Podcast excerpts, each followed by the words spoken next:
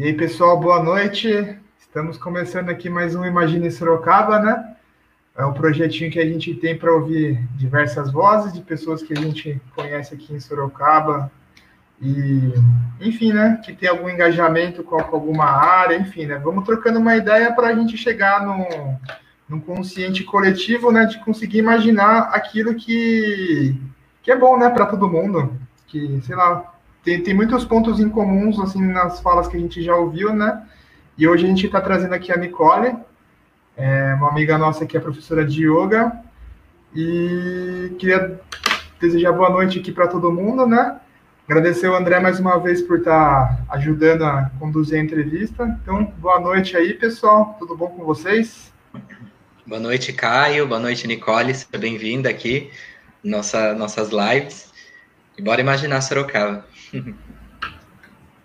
Boa noite, gente. Muito obrigada por esse convite. Como eu disse, maravilhoso. Fiquei muito honrada, né, de conversar com vocês nesse projeto tão importante, da gente poder dialogar, né, abrir espaços para dialogar.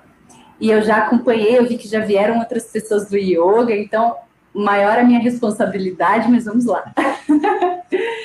é, apresentar?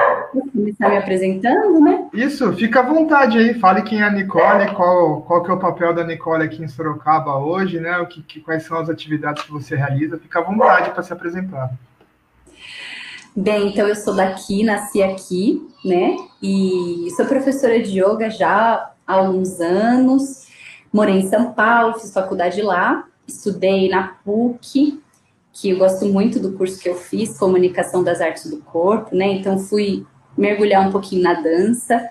Cheguei no yoga pela dança e aí decidi voltar para Sorocaba e já há alguns anos dando aulas aqui, oferecendo cursos, com grandes colegas também da, da área. Então, o yoga cresceu bastante de uns tempos para cá na cidade. E isso é muito importante, né? Isso é muito significativo. Atualmente sou mamãe, tenho o meu filho Ravi, de um ano e meio, sou estudante, desejo ser sempre estudante, agora estou no mestrado, faço aqui na Uniso, tem bolsa da CAPES, né? Que também é, nossa, super importante, essas bolsas de estudos para contribuir com quem quer fazer pesquisa. Estudo um texto clássico da Índia, que é um texto que a gente não tem uma tradução direta para o português, aí eu estou fazendo esse trabalho de formiguinha, de traduzir algumas partes do Natya Shastra, que é o tratado das artes, né, de dramaturgia da Índia, dedicado especialmente à dança indiana, que é outro amor que eu tenho na vida além do yoga. Acho que é isso, gente, uma apresentação para também não falar muito, né? Nicole, é, você comentou, né, que estava fazendo faculdade de dança em São Paulo e conheceu o yoga a partir, a partir desse movimento, né? E quem te vê hoje assim já sabe que você tem bastante conhecimento nessa área, não imagina que lá atrás você estava querendo conhecer o yoga, né? Então, como, como é que foi descobrir o yoga para você? Como é, como é que chegou até você? Como é que te despertou? Como é que foi esse encontro? Caio, foi sem querer, porque eu sempre dancei, sempre gostei de dançar. Eu comecei a dar aula com 15 anos porque eu fazia aula numa academia aqui na cidade, minha mãe disse assim, filha, não posso mais pagar, tá apertado. Aí eu falei, não, mas eu preciso dançar, eu vou dar um jeito. E aí eu já tinha alguns anos de balé, a dona da escola disse assim, pois então venha dar aula para as crianças, aula que chama Baby Class, né, de balé clássico para as crianças, aí você faz uma permuta, você dá algumas aulas e continua dançando. E aí minha mãe chegou com essa conversa, ai filha, tem um negócio chamado yoga, que me parece que é muito bom para quem dança, porque trabalha flexibilidade e tal. E eu fui fazer uma aula. Mas assim, já a primeira aula me tocou. Falei, mas esse negócio tem uma coisinha a mais, não é possível que seja só isso, né? Aí isso eu tava, né, com esses, com esses dos 15 para os 16 anos, aí eu ia num sebo que tinha lá na Rua da Penha. Eu acho que não existe mais. Aí eu fui caçar livro de yoga, uns livros antigos, velho. E era baratinho, assim, né? Porque isso, gente, há muitos anos atrás não tinha esse acesso, né, que a gente tem hoje. Aí comecei a querer ler, comecei a querer estudar. Quando o SESC chegou na cidade, ainda nem tinha aquela estrutura construída, já tinha umas vivências de yoga, eu ia lá, eu ia caçando coisa para fazer. E assim foi, eu fui me encantando e, e, espero assim até quantos anos eu viver continuar estudando, lendo, aprendendo. Tem muita gente boa no Brasil ensinando yoga aqui na cidade, como eu já falei, muitos profissionais incríveis. E foi assim, desde então nunca mais parei de praticar, estudar e acabou virando meu trabalho assim por amor mesmo, por porque fluiu. Foi isso. Ô, Nicole, e eu gostei muito desse paralelo que você fez, assim, nessa questão da, da dança com o yoga, né? Você pode falar um pouquinho mais sobre isso, sobre como que, como que ele, essas duas práticas se interligam, né? Nossa, André, é muito incrível, né? Assim, tendo em vista, eu tenho alguns amigos, algumas amigas que, que são da dança, né, aqui da cidade, e eles dizem, puxa, tem muita coisa da dança que, que parece com yoga, né? Eu acredito que não seja à toa, né? É um, é um saber do corpo que é, é universal nesse sentido, né? A dança e o yoga, eles são saberes do corpo. E na Índia, por tradição, né? Quando a gente pega esse texto que eu estudo para o mestrado na Tia Shastra, tem uma, uma passagem dele que diz, então, as danças, elas são um yoga dinâmico, né? Quando a gente vê, para quem já fez, quem faz yoga, aquelas sequências, tipo saudação ao sol, que é mais conhecida, parece uma dança, né? Então, são entendimentos muito semelhantes, né? Distantes de uma concepção do que seria esporte, mas aproximadas de uma noção de linguagem, de desenvolver a linguagem do corpo e, e, de criar conhecimento a partir do movimento do corpo, né? Corpo e mente que não são separados. Então, nossa, não só as danças indianas, como está na tradição védica, mas acredito que qualquer dança, né, acredito que, que o movimento do corpo pode ser yoga, qualquer movimento do corpo, né, inclusive a dança, caminhada, outros esportes, porque yoga é um estado, né, de consciência, de presença. Então, acho que respondendo sua pergunta assim rapidamente, seria isso, né? Não sei se vocês concordam, se vocês dançam, vocês dançam, gente? Eu sei que o André pratica yoga, né, André? O Caio também. É, mas, mas dança eu sou meio duro, para falar a verdade. É, para mim também, nossa, para pegar uma coreografia, os professores sofrem comigo. Eu sou mais do circo, mais do teatro, não, não sou muito da dança, não. Nossa, André, mas eu vou te não, dizer... Mas, mas são conversas que a gente tem. O, o circo não, mas são teatro, conversas nossa, que a gente é tem muita dança, né? Ah, sim.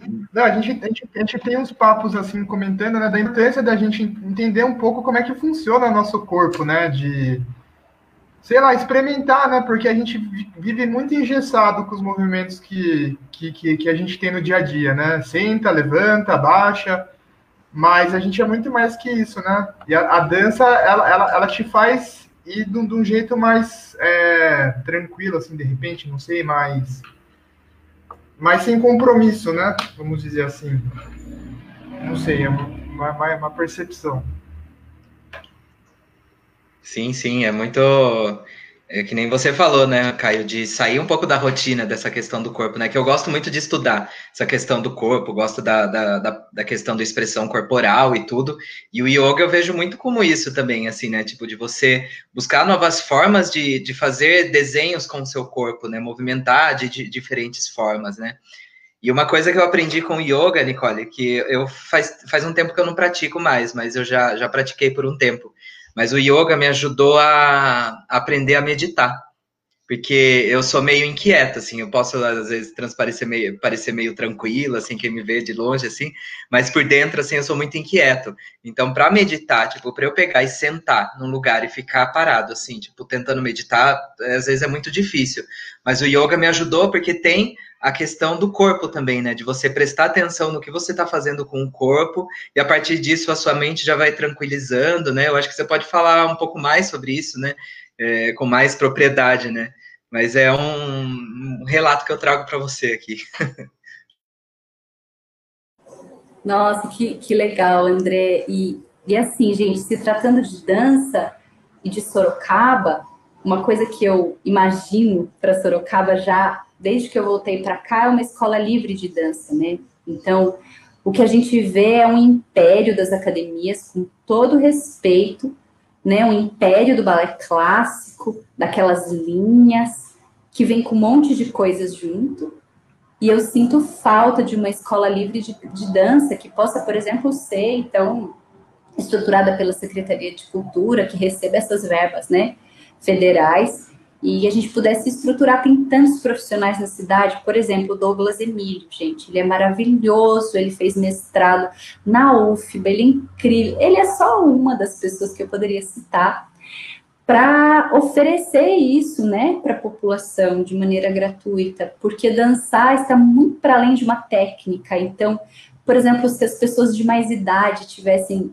um espaço para dançar, não somente como aqueles bailinhos que a gente vê, né, que as, que as senhorinhas e os senhorzinhos iam para os bailinhos dançar, mas assim aulas de dança para experimentar o corpo, né, não somente como uma atividade de passatempo, mas uma atividade de autoconhecimento, de criar conhecimento, de gerar conhecimento, né? Então, isso é uma coisa que eu sonho para a cidade. Quem sabe a gente consegue estruturar isso nesse momento desafiador, que, por exemplo, o coletivo C, que é um coletivo maravilhoso da cidade de Votorantim, passa, assim, por uma tristeza muito grande. Eles não estão conseguindo manter o espaço, né? Questão de questões políticas, de repasse de verba, enfim, eles têm 11 anos de um trabalho consolidado, são atores, atrizes, o Douglas, inclusive, faz parte, o Hércules, né, o Júlio, nossa, a Maria, a Daia, que agora faz doutorado também, estudando teatro. Gente, a nossa cidade tem muito artista maravilhoso, assim, e, e a gente precisa se unir para imaginar juntos, né, que é possível, ainda que num momento tão desafiador político, né, e, e pandêmico, a gente sustentar essas estruturas vivas da cultura, né. Ô Nicole, é, aproveitando já esse gancho assim de, de, de como a gente consegue transformar a, as nossas relações através da cultura, né? Em alguns papos que a gente teve, a gente sente a dificuldade né, de apresentar uma, uma opção diferente para a grande população, né? Tipo, tem, tem um, uma certa, um certo pé atrás né, em relação a diversas coisas assim que a gente entra em, em assuntos por aqui, né? Mas o yoga, em contrapartida, a gente sente que, que, que ele começa a ter uma abertura maior assim na cidade, né? É uma cultura que ela vem da Índia, né? Não é algo que, que sempre teve próximo da gente, né? E eu queria saber como é que você, professor, assim, consegue ver essa relação do, das pessoas conseguindo entender, pelo menos ter, ter um pouco de curiosidade, né, sobre a, a, cultura da Índia, né, e como é que ela pode se apropriar em, em alguns aspectos para para colocar né, em prática no dia a dia, né? Como é que você tem enxergado essa essa movimentação do yoga por aqui? Caio, eu tenho percebido de uns anos para cá um interesse que vai crescendo, né? E isso é muito importante, mas ele ainda cresce num contorno específico, né? Então, são poucas as pessoas que têm acesso ao yoga. Vou dar um exemplo. Desde 2014, quando eu entrei na faculdade de Direito, eu tenho um projeto de implementar o yoga nas penitenciárias femininas. Eu nunca consegui aplicar esse projeto, porque até então eu só era uma professora de yoga. E aí eu fui estudar direito. Falei, então tá. Então eu vou até o AB e vou entrar nesse sistema, né? Porque vamos imaginar a prática de yoga como uma ferramenta para contribuir com a ressocialização, né? Até com a redução de pena. Então, é, dentro da, de, as internas, por exemplo, também os internos, eles desenvolvem atividades como estudo e trabalho que ajuda a reduzir a pena. Então, é, no, na atual legislação, são três dias de estudo e ou trabalho para reduzir um dia de pena. Isso depende do regime, né? Mas eu nunca tive, assim, portas abertas. Aí, no segundo momento, eu encaminhei um projeto, os mesmos vereadores até hoje. Aí eu falo isso porque as eleições estão aí no domingo. E eu estou bastante atenta que nenhum dos que já estiveram lá dialogaram comigo, por exemplo, né? Então, assim, quem são essas pessoas que vão dialogar com a população, com esses novos movimentos, com o que de fato é importante? Por exemplo, de manter a cultura viva, né? 1% para sustentar a arte na cidade não é viável. Os artistas vão passar fome, sabe? Já estão passando. Então, assim, é, eu sei que não é uma live política, mas não, o yoga ele é político porque ele é uma visão de mundo, né? Inclusive, na história do yoga, são muitos conflitos políticos, desde a primeira colonização ariana, vinda da Áustria, né, que chega ali pelo Paquistão, entra no norte da Índia e destrói aquela organização matriarcal de cultura. Tanto que a gente tem textos de filósofos, a gente não tem texto das filósofas, das rísticas. A gente tem assinado pelos rishis, pelos sábios, mas e as sábias? Foi destruído por uma escolha, né? Por um império patriarcal que veio e disse assim, não, a mulher tem que ficar quietinha fazer, né, uma subordinação. Então, é, a gente olha para esse cenário e a gente traz o yoga, né, mais para perto da nossa vida. Não é para pessoas iluminadas, espiritualizadas, que só comem mato, isso é uma bobagem. Se você respira e tem interesse e curiosidade no yoga, o yoga é para você. Ai, Nicole, mas uma pessoa cadeirante acamada. Eu já dei yoga para pessoas acamadas, para pessoas que, que faziam tratamento de câncer cerebral e não tinham um lado do corpo movimentando, só o outro. Porque o yoga é a respiração, tem toda uma filosofia, tem toda uma consciência que está muito além do que a gente acaba vendo nas redes sociais, do que acaba sendo disseminado. Então, assim, o que eu acredito, né, desse interesse, as pessoas, elas estão curiosas, as pessoas, e eu me incluo, não pode ser só isso, essa vida, acordar, trabalhar, pagar conta e dormir, né? Tem um filósofo contemporâneo que diz assim: não é possível que a gente tenha que trabalhar de segunda a sexta e ir ao supermercado aos sábados. Não é possível, né? Essa demanda que o capitalismo nos impõe, que é produtividade, produtividade, deixa para depois a nossa saúde, nosso autoconhecimento, como se fossem coisas secundárias, mas elas são primordiais, né? Veja, Geshe-la, né, ele é um, um mestre ligado ao budismo tibetano, e ele diz assim, não vai haver paz fora se não houver paz dentro.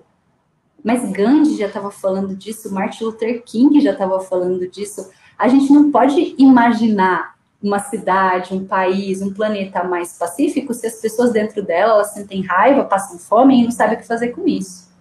Então, o yoga seria uma das ferramentas para a gente nutrir os seres humanos, né? Então, os seres humanos mais conscientes, que podem contribuir mais, né? com os outros. É, tem um texto, gente, que é maravilhoso, né?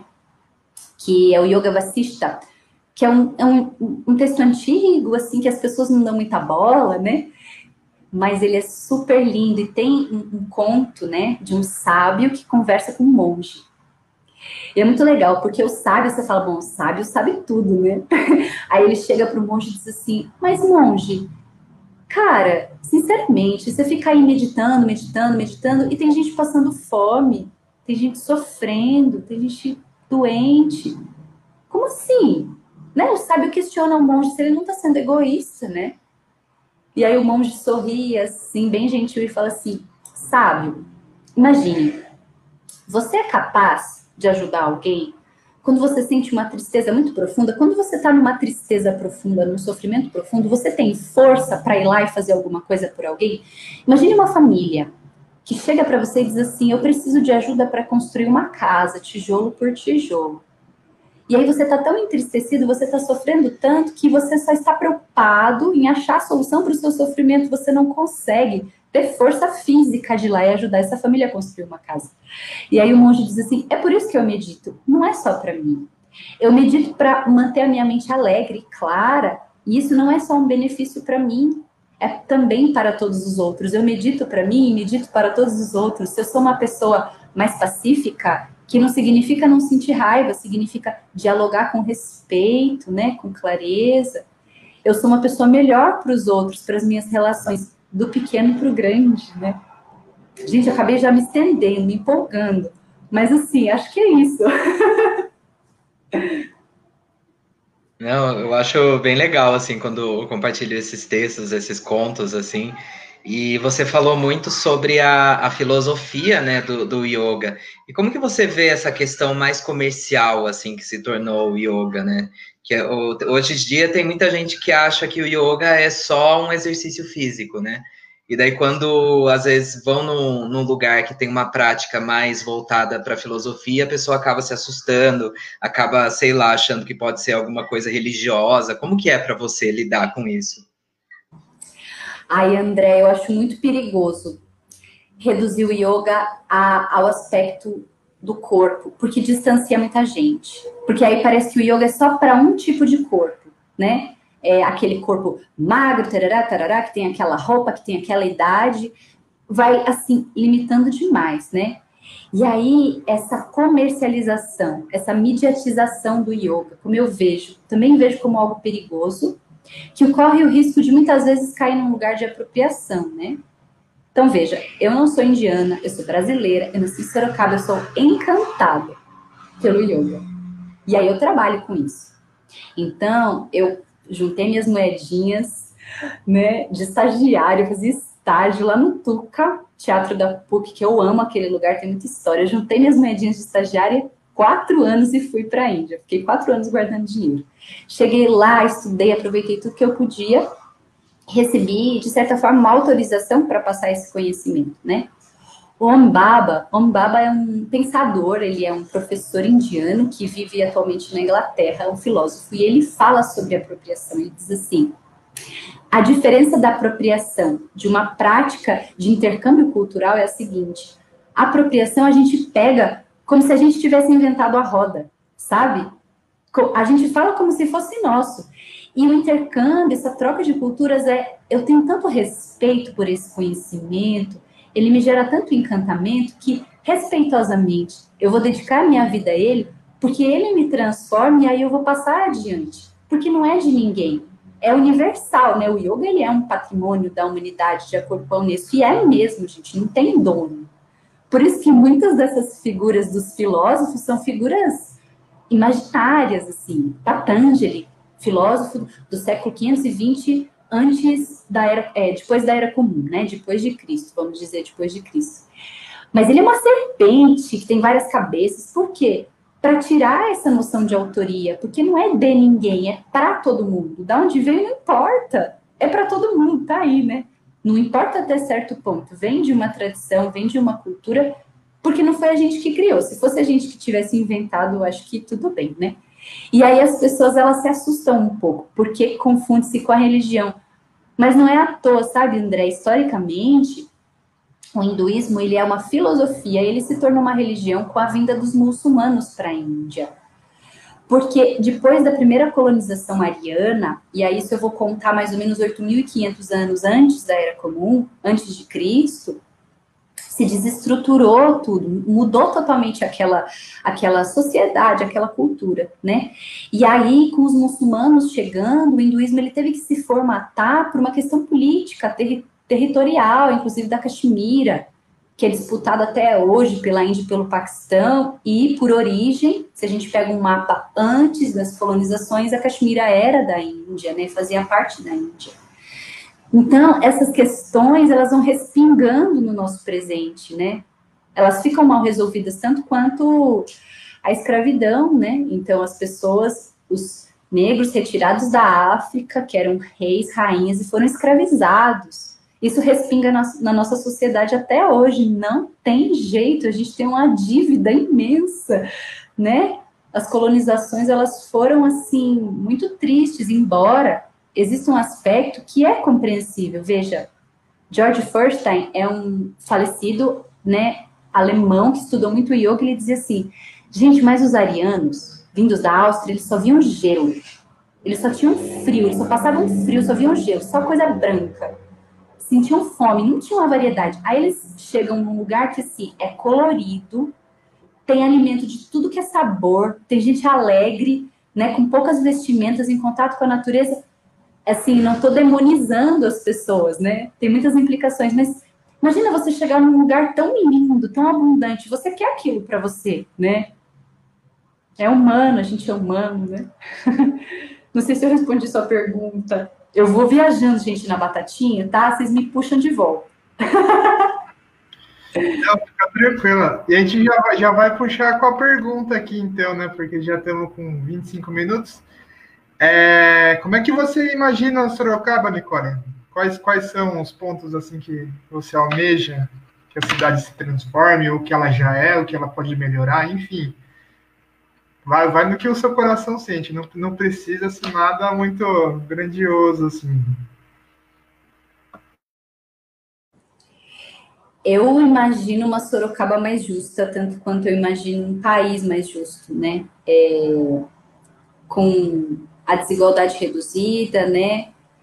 As questões de preconceito, de violência, é, a fome. E aí aqui na cidade eu desejo o SUS bem estruturado, as escolas municipais estaduais bem lindas, os professores bem remunerados, respeitados, gente, é um sonho, né? Eu estou na utopia, mas eu realmente imagino e desejo isso, né? Uma Sorocaba mais humana, mais democrática, né? Domingo tem eleição, aí eu tocando nesse ponto de novo. Então, é, se tratando de yoga, a gente fala de autoconhecimento, a gente fala de uma consciência de si, de uma consciência, né, do todo. Então, não tem como a gente falar de yoga e falar só de amor, de luz. Não, a gente tem que falar da nossa realidade, né? Com, com cuidado, com, com consciência. Então, eu desejo que dentro de cada um a gente possa ser a nossa melhor versão para a gente mesmo e para os outros. E aí, naturalmente, a cidade como um sistema, né, um órgão, nós somos essas célulazinhas, seja um órgão saudável, próspero, né? Então, eu realmente imagino isso, assim, uma cidade mais verde, mais harmônica, é, enfim, menos preconceituosa, mais justa. Acho que justa é uma palavra que eu gosto. Então, isso que eu, que eu desejo para a nossa cidade, que é tão linda, assim, mesmo, ainda com, que, com tantas questões por resolver, mas com tantos artistas, com tantas pessoas interessadas, jovens, velhos, crianças, enfim. A gente merece, né? Um mundo mais justo e mais, mais leve, mais pacífico, mais cheio de natureza.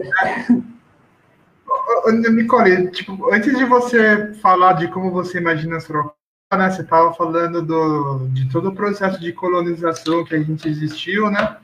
E depois você já puxando com a sua fala do, de como você imagina Sorocaba, né, de um lugar com menos preconceito, mais justo, etc. E a gente começou o papo nosso falando de uma cultura que, que vem de fora para cá e a gente trabalhando isso.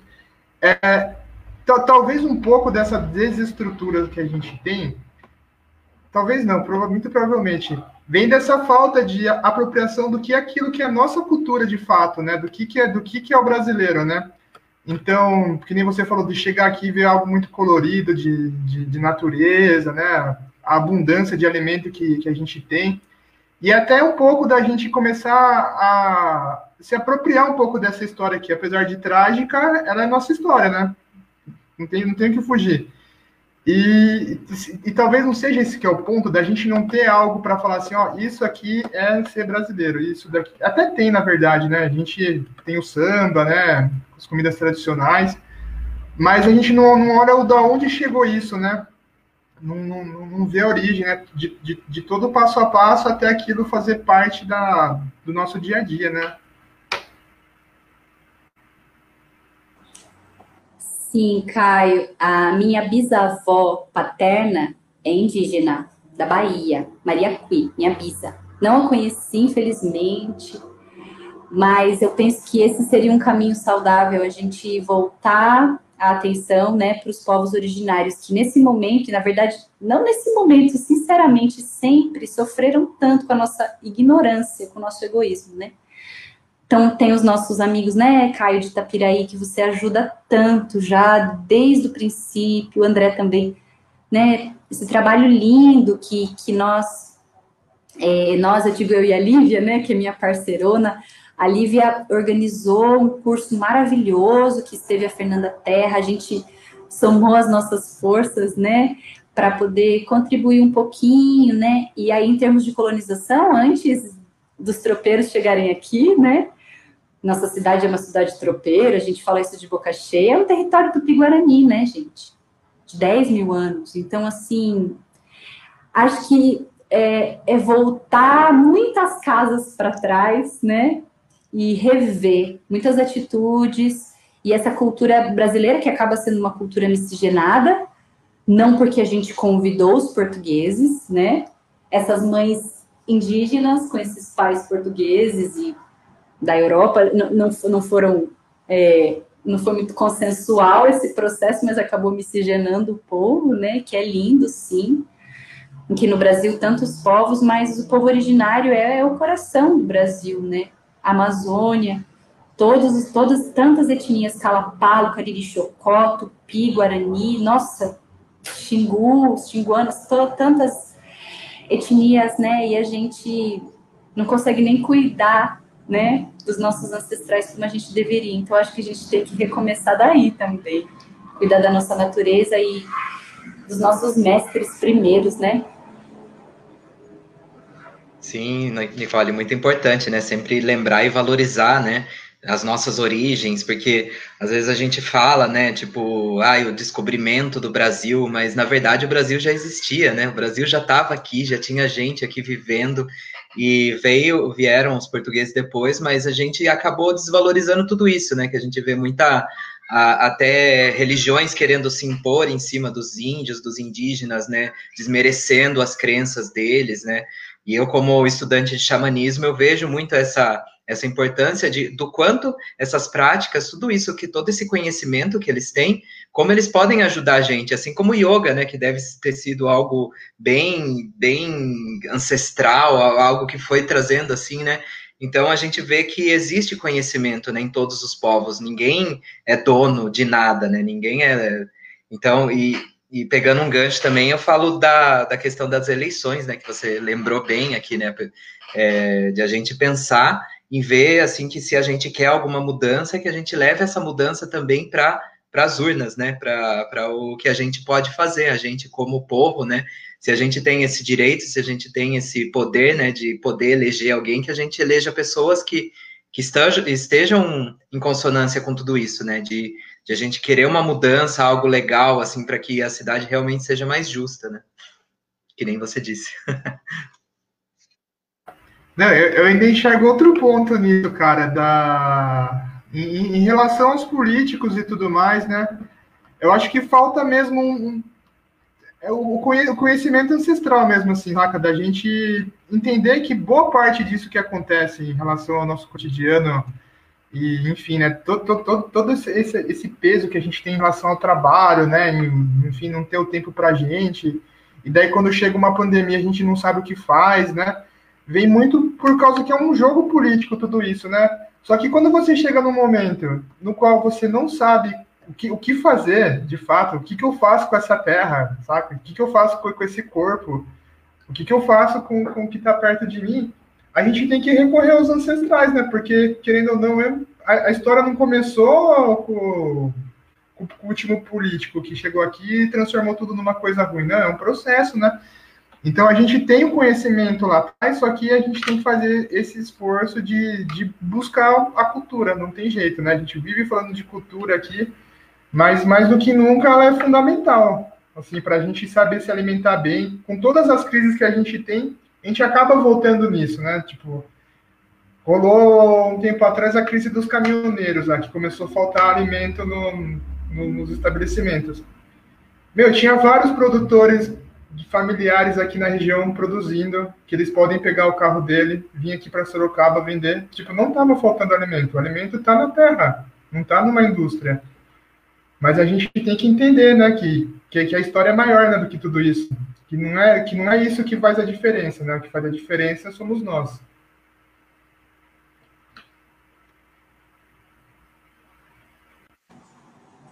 Eu concordo, Caio, até porque nós somos a cultura, né? A cultura está no corpo, né? É corpo, não está assim, solta no espaço. Então, eu acredito muito nisso que você falou, de fazer esse resgate, né? De retomar a conexão com a natureza mesmo, porque aí a gente se empodera, né? E aí é, existem muitas implicações, né? Muitas vezes o poder, né, não quer que a gente se empodere, porque se a gente se volta para os conhecimentos ancestrais, a gente descobre as curas das doenças ali no quintal, né? Descobre que a gente não precisa tanto assim da indústria farmacêutica, que a gente não precisa mesmo da indústria transgênica, né? E aí o poder não gosta muito dessas iniciativas.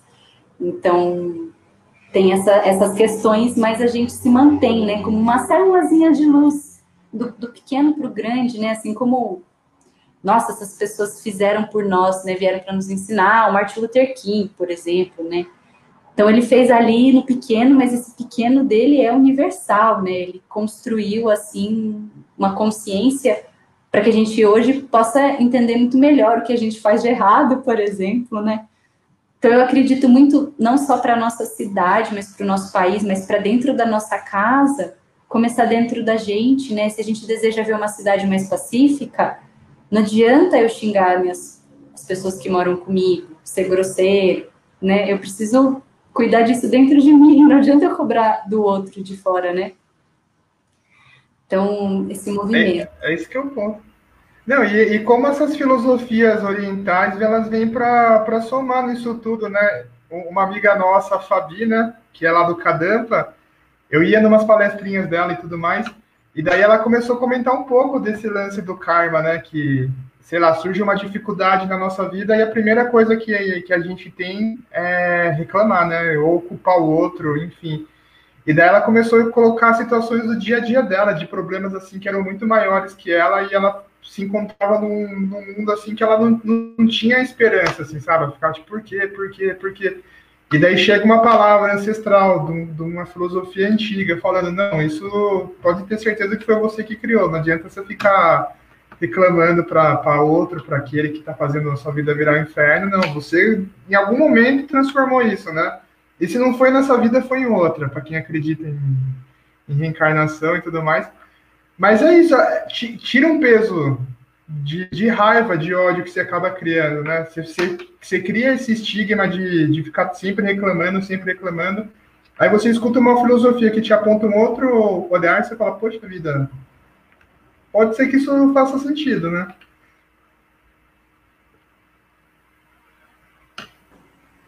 É, porque se a gente acredita que a origem dos nossos problemas está fora, a gente acredita que a solução dos nossos problemas também está fora. Então, enquanto a gente responsabiliza os outros pelo nosso sofrimento, a gente também busca a felicidade nos outros, né?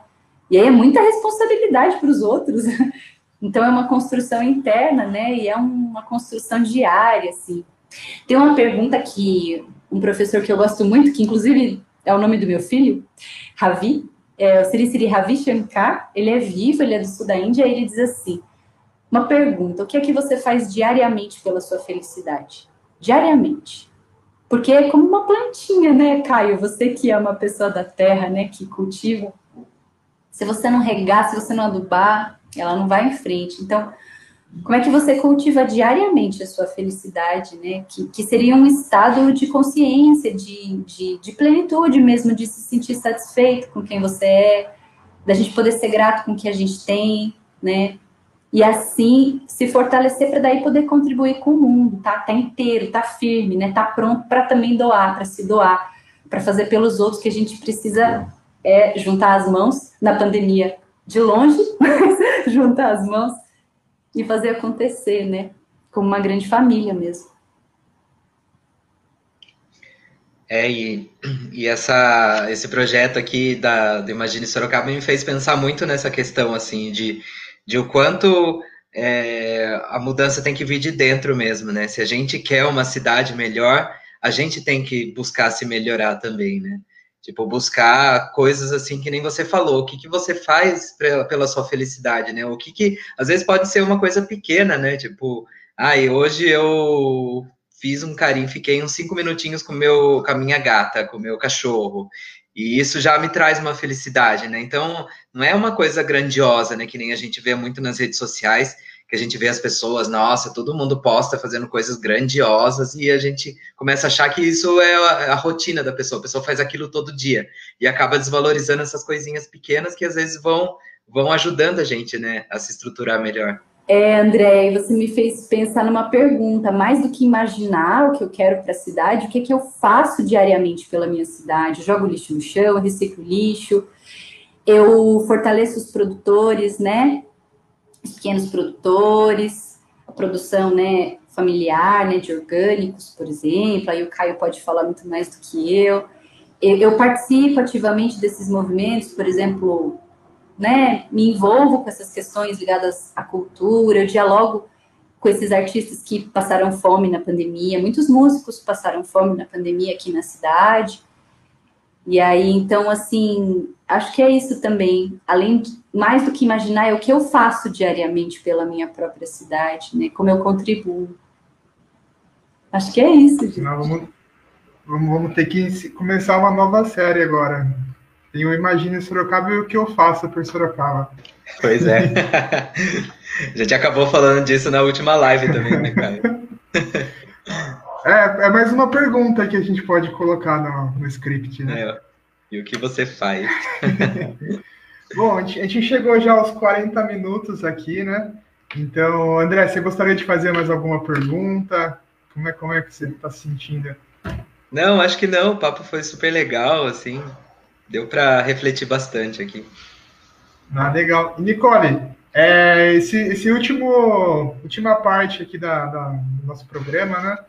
A gente deixa para a pessoa falar assim o que, que ela está fazendo, né? Fazer um convite, né? Se você quiser apresentar um pouco do seu espaço, comentar um pouco de como é que as pessoas te procuram para fazer uma aula, enfim, fica à vontade aí para você compartilhar aquilo que você quer. Ah, gente, não, queria primeiro agradecer, né, a iniciativa de vocês de dedicarem um tempinho do dia de vocês semanalmente para estar aqui conversando com várias pessoas. Isso é muito importante. Isso reflete no todo de maneira grandiosa. Assim, o Caio, né? Queridíssimo, a gente estudou juntos na escola. O André, eu sou fã, né? A gente não se conhece assim de perto, mas eu acompanho o trabalho de xamanismo, de circo dele, amigo de várias pessoas queridas. Então, é uma grande honra, né? Estar ao lado de pessoas assim tão grandes e eu estou dando aula de yoga online atualmente, né? Com a Lívia, que é minha amigona, professora maravilhosa, a Zanite também. A gente tem um grupinho de professoras, assim, oferecemos cursos, workshops, está sendo bem legal. A gente fez alguns cursos na pandemia para dedicar é, uma contribuição, né, à, à comunidade, né, de Tapiraí, né, Caio, que você acompanha bastante. Aí eu tô no Instagram, é arroba tudo.d.on. Aí quem quiser saber mais, enfim, bater papo, conversar de Ayurveda, esqueci de falar da Ayurveda, sou terapeuta Ayurveda também. e é isso, gente, tô, tô por aqui, espero que sejamos sempre conectados, cada vez mais, né? Muito obrigada. Valeu. Não, e antes de começar a live, a gente estava falando, o André, né? Ele falou, nossa, a Nicole era super amigona da Lívia, né? E etc. A gente falou, já coloca na lista aí, vamos conversar com ela mais para frente também. E é isso, né? Agradecer todo mundo aqui que, que colaborou para a gente construir esse papo, né? O André, a Nicole. Agradecer ao Wendy Colucci, que até mandou uns comentários aqui na nossa live, né? Então é isso aí. Agradecer todo mundo pelo papo, foi super produtivo. E é isso aí. Valeu, viu, pessoal? Obrigado aí, Caio. Obrigado, Nicole. Foi um prazer ter você aqui com a gente. Muito obrigada. Uma boa noite para todo mundo. E até, até a próxima. Valeu.